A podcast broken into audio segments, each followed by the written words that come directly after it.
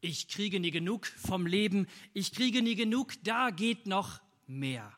Ich will alles auf einmal, nicht nur so halb, nicht nur warten, bis irgendwas passiert.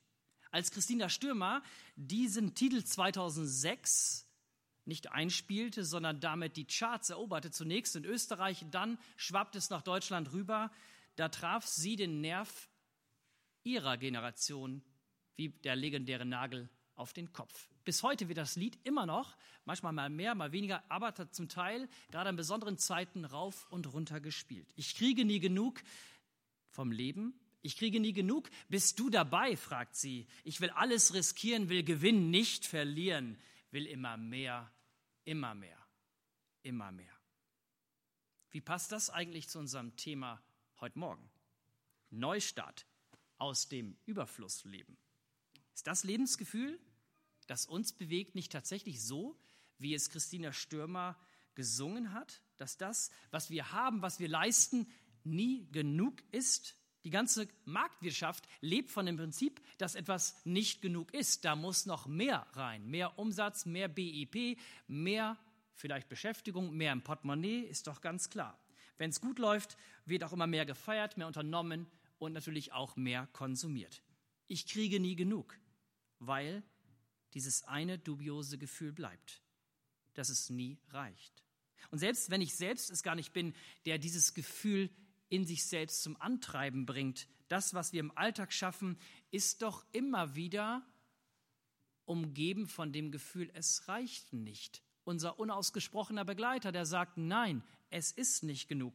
Da, wo du als Schülerin, als Schüler etwas zu leisten hast, wo dich die Sorge umtreibt, auch nach den legendären Fastnachtsferien, dass es doch eben ungenügend sein könnte wo du spürst, dass du den eigenen oder den fremden Erwartungen nicht genügst, der eigenen Eltern, vielleicht der Schwiegereltern, die sagen, meine Herren, warum kommst du denn so selten vorbei? Du wirst dem nicht gerecht. Da kriegt jemand nicht genug und du spürst, du leistest nicht genug. Wo wir selbst in der intimsten Beziehung zu unserem Partner, zu den Kindern nicht sicher sind, ob wir ihren Ansprüchen auch genügen. Wie passt das jetzt zu den Worten von Jesus, die uns Stefanie Rösch gerade mit zwei ganz besonderen Murmelfragen garniert so wunderbar vorgestellt hat. Dass Jesus sagt, wer an mich glaubt, wie die Schrift sagt, von dessen Leib werden Ströme lebendigen Wassers fließen. Was meint Jesus damit eigentlich? Von dessen Leib werden Ströme lebendigen Wassers fließen. Ich habe mich gefragt, sind da irgendwelche esoterisch anmutenden Quellen gemeint, einer sogenannten Wünschelroutentheologie, inhaltslose Floskel, in renommierten Buchhandlungen, man achte mal darauf, sie füllen ganze Meter an Regalen. Ganz nach dem Motto, Selbstheilungskräfte in nur drei Tagen durch Quellenfindung. So verlockend diese Angebote auch sind, umso mehr werfen sie uns doch immer mehr zurück nach dem Motto, Hilf dir selbst, such deine Quellen, dann hilft dir Gott. Dann wirst du schon finden.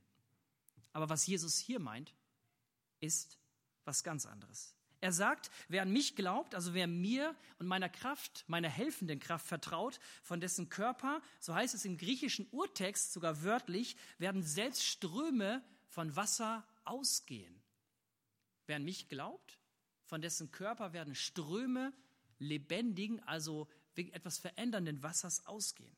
Das heißt, wer an Jesus Christus glaubt, vertraut darauf, dass er oder sie von einer Quelle gespeist wird, dessen Ursprung nicht bei uns ist, sondern außerhalb von uns selbst liegt.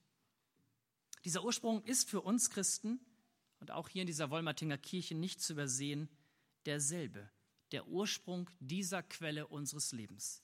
Das Kreuz, an dem Jesus alle Kraftlosigkeit getragen hat und damit ein für alle Mal sein Pluszeichen uns gegeben hat. Ein Zeichen, das uns bei der Taufe, bei Trauungen, selbst bei einer Beerdigung begleitet. Ein Zeichen, das uns manchmal im Straßenverkehr begleitet, wenn wir sehen, da ist das Kreuz eines Menschen, der nicht mehr lebt. Zunächst Tod, Trauer und gleichzeitig doch aus der Sicht des Glaubens ein Pluszeichen, das vor die Klammer unseres Lebens gestellt wird und sagt, ja, es ist mehr als genug. Einer hat alles getragen. Ein göttliches Pluszeichen Gottes für dich, das so viel Kraft hat, dass es tatsächlich nicht nur für uns selbst, sondern auch für andere reicht. das, was in der Klammer des Lebens steht, und sei es noch so lang, sei es noch so ins Minus gehende, das Pluszeichen, was davor steht, kehrt all unser Ungenügendes in ein Guthaben um. Aber wie können wir uns so eine Kraft, so eine überfließende Kraft von Gott vorstellen? Eine Hilfe kann das Bild von einem sogenannten römischen Brunnen sein, den wir hier sehen können. Dieser Brunnen steht zum Beispiel auf einem der vielen öffentlichen Plätze in Berlin. Naja, steht, kann man sagen, der ist sehr massiv, den wird da keiner mehr, glaube ich, wegbewegen. Bei diesem Brunnen ist es so, dass das Wasser aus einer Quelle direkt nach oben in eine Schale sozusagen, vermute mal, gepumpt wird oder sich bewegt und dann in eine erste Schale fließt. Und sobald die erste Schale gefüllt ist, dann über, ist sie sozusagen überfüllt und überfließt in die nächste Schale. Wenn die Schale gefüllt ist, gibt diese Schale wieder das Wasser weiter in die Schale darunter, sodass immer durch den Überfluss etwas überfließend für den anderen genug da ist. Das ist bei der Kraftquelle des Glaubens an Jesus genauso. Wenn wir ihm vertrauen, spüren wir keinen Mangel, kein leider ungenügend. Stattdessen machen wir die Erfahrung, dass Gott uns so versorgt, dass seine Kraft wie bei solch einer Schale über uns selbst hinaus auf den anderen überfließt und damit andere versorgt. Nicht von ungefähr erzählt die Bibel immer wieder von solchen überfließenden Erfahrungen und davon, wie segensreich dies ist, dass wir das, was uns gegeben ist, überfließen lassen. So zum Beispiel hier im Lukasevangelium, da sagt Jesus, gebt, können wir gleich sehen, ob es weitergeklickt wird, müsste eigentlich kommen, die Folie. Ah, ist gerade nicht zu sehen, okay. Gebt, so wird euch gegeben ein volles, gedrücktes, gerütteltes und überfließendes Maß. Gebt, so wird euch gegeben, ein volles, gedrücktes, gerütteltes und überfließendes Maß. Mit diesem Bild, das Jesus hier gebraucht, und Jesus ist ja so ein Meister der Bilder, hat er ein orientalisches Obergewand vor Augen. Das habe ich jetzt nicht extra, tut mir leid, heute Morgen angezogen. Aber man kann es sich vorstellen, dass die Taschen durch Gottes Großzügigkeit nicht nur voll, sondern am Ende richtig gedrückt sind und so weit fast immer mehr sich anfüllen, dass der Inhalt fast rausquellt. Ein gedrücktes, nachgerütteltes, überfließendes Maß. Das heißt, das, was Gott uns schenkt, breitet sich so aus, dass es automatisch nach draußen in die Welt muss oder will. Gebt, so wird euch gegeben ein volles, gedrücktes, gerütteltes und überfließendes Maß. Das heißt, wenn wir Gottes Kraft erleben, werden wir automatisch etwas weitergeben. Es will nach außen und es will diese Welt verändern. Und genau darum geht es auch in Bezug auf das, was Gott uns an Talenten, an Gaben und auch an Geld anvertraut. Bei Gott brauchen wir keine Angst davor zu haben, dass das, was wir geben oder tun, nicht genügt. Wenn wir uns dessen neu bewusst werden, dass er uns beschenkt, werden wir spüren, dass unsere Gaben, unser Geld, unsere Zeit wie von selbst auf andere Menschen überfließt und auch für andere mehr als genug sein wird. Zwei kurze Eindrücke dazu. Zunächst hier in Wolmerting. Vor fast genau zwei Wochen ging es los. Nach einer mehr als zweijährigen Zeit des Wartens, des Kalkulierens, des Überlegens und Planens, endlich das alte Gemeindezentrum wird nicht ganz abgerissen, aber es wird entkernt, kann man sagen. Und dann ging es los. Beinahe 20 wild entschlossene Männer, gestern vor zwei Wochen, trafen sich bewaffnet mit Akkuschrauber, Kuhfuß und Kettensägen im Gemeindezentrum der Karlsruher Straße. Und nach einer gewohnt klaren und knackigen Ansage von Willi Tellmann und dem gemeinsamen Gebet ging es dann los. Ehrlich gesagt dachte ich mir so anfangs, na, ein wirklich bunter Haufen und ich mit meinem kleinen Kuhfuß mittendrin. Und dann passierte es. Nach wenigen Minuten. Das aus etwa 20 von Stefan Reichel technisch professionell erfassten, fast kriminell anmutenden Einzelkämpfern, jetzt sehen wir gleich einen, bald mehrere eingeschworene Kolonnen und wenig später eine richtig eingeschworene, schlagkräftige Einheit wurde. Eine Einheit, deren Kraft im hilfsbereiten Sehen des anderen wie von selbst auf andere überfloss und bald im wahrsten Sinne des Wortes überbordende Ergebnisse freisetzte. Das war für mich und für andere, die dabei waren, eine ganz besondere Erfahrung. Plötzlich wird man zu einer Einheit mit anderen, die man so sonst vom Sehen kennt, verschiedene Generationen. Und auf einmal fließt es über und selbst unsere Container haben gezeigt, jawohl, überfließende Kraft. Das war einmal von 8 bis 15 Uhr. Zwei Container, alles Holz raus. Und später wird uns noch erzählt, was jetzt gestern noch passiert ist. Toll. Gottes Kraft fließt über, setzt etwas frei.